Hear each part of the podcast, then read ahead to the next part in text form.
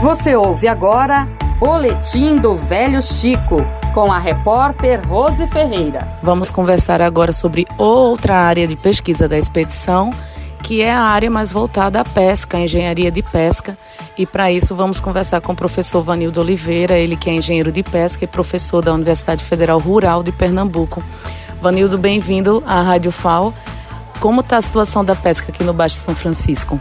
Lamentavelmente, é, no, na nossa avaliação, né, com os, os, registros que nós estamos fazendo, né, permanece o mesmo quadro que, que nós já registramos, que é a questão da é, predominância de certas espécies né, que não possuem um valor é, econômico e, com isso, fragiliza a atividade pesqueira, atingindo diretamente a população ribeirinha.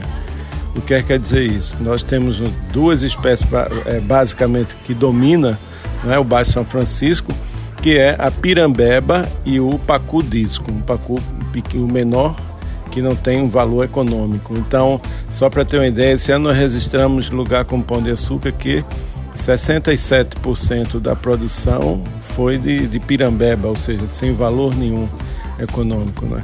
Essa dominância né, é justamente a ausência de grandes predadores que foi retirado do rio, não retirado, mas foram, é, vamos dizer, extintos com a construção das barragens.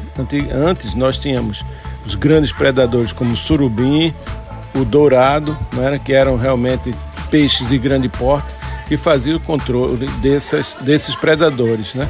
E atualmente né, nós não temos esse controle, esse controle natural, né? então tudo isso facilita para a predominância de uma espécie que domina o ambiente, ou seja, a pirambeba ela prejudica tanto a, a, as outras espécies porque ela é carnívora, né, e, e tem um, um, uma vantagem maior sobre as outras espécies onívoras, né, e também a questão da pesca, né? A produtividade da pesca fica como uma atividade que não é, não gera recurso suficiente. Então, uma das alternativas era justamente você retomar o peixamento com esses grandes predadores, no caso do surubim, no caso do dourado, que você teria com isso dois, dois fatores importantes. O primeiro, o controle biológico, você estaria regulando, controlando a reprodução massiva da, da pirambeba, e o outro, você estaria agregando valor ao produto da pesca artesanal, ou seja, o pescador estaria trazendo, aumentando o seu, a, sua, a sua produção, não, é? não somente quantidade, mas em valor econômico. Né? Então, você, se um, um, um valor de um surubim, de um dourado, né? isso aumenta a rentabilidade da atividade pesqueira. Então, é, é, esses, esses dados eu acho que nós constatamos, é constatado aqui na expedição, e serve justamente para é, subsidiar políticas públicas no sentido de melhorar a qualidade ambiental e também a qualidade da, da atividade pesqueira no Baixo São Francisco. Eu lembro também que ano passado, na quinta edição, você falou da importância do peixamento, mas que já fosse com indivíduos adultos, para que eles também não fossem predados, que eles já estivessem na, na sua capacidade de, de ser predador, uhum. não é isso? Exato. É, esse tipo de, de peixamento para resolver esses dois problemas não é um peixamento simples que você vai colocar um peixe como coloca com a, com a xira, a Codevasf faz, que são peixes para que eles eles reproduzem, eles podem se reproduzir.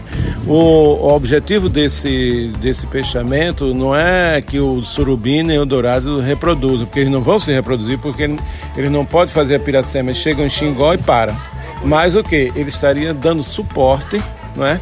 Dando suporte seria uma, uma, uma, política pública não é? de, de, de melhoria da qualidade do, do produto da pesca do pescador e da controle ambiental. Então, esse repovoamento seria com indivíduos já de, é, não seria levino, seria é, indivíduos juvenis já desenvolvidos, né?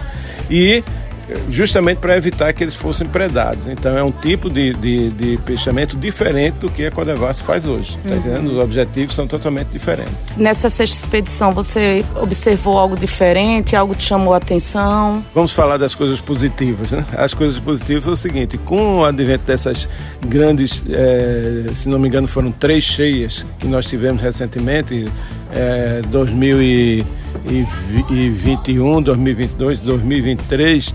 Então, essa, essas cheias, elas trouxeram né, um aporte de nutriente muito grande. Então, porque veio água desde do, do Alto São Francisco quando chega aqui, então é, houve possibilidade de, de, de, de, formar lagoas marginais e com isso a entrada de água nova e isso para certas espécies é fundamental para implementar na sua reprodução. Ela precisa que, que haja essas cheias, não é? Então hoje nós temos uma boa notícia de dizer que peixes como o aragu, o pacamão, o, a pilombeta né, ressurgiram, né, que não foram registrados nas primeiras é, expedições. Então isso é um, um, fator positivo e isso mostra a necessidade da políticas de cheias artificiais que é um grande dilema para Chess fazer, porque Chess tem a preocupação com a geração de energia e sempre foi esse debate que nós temos entre você equilibrar o ambiental e a produção de energia, que seria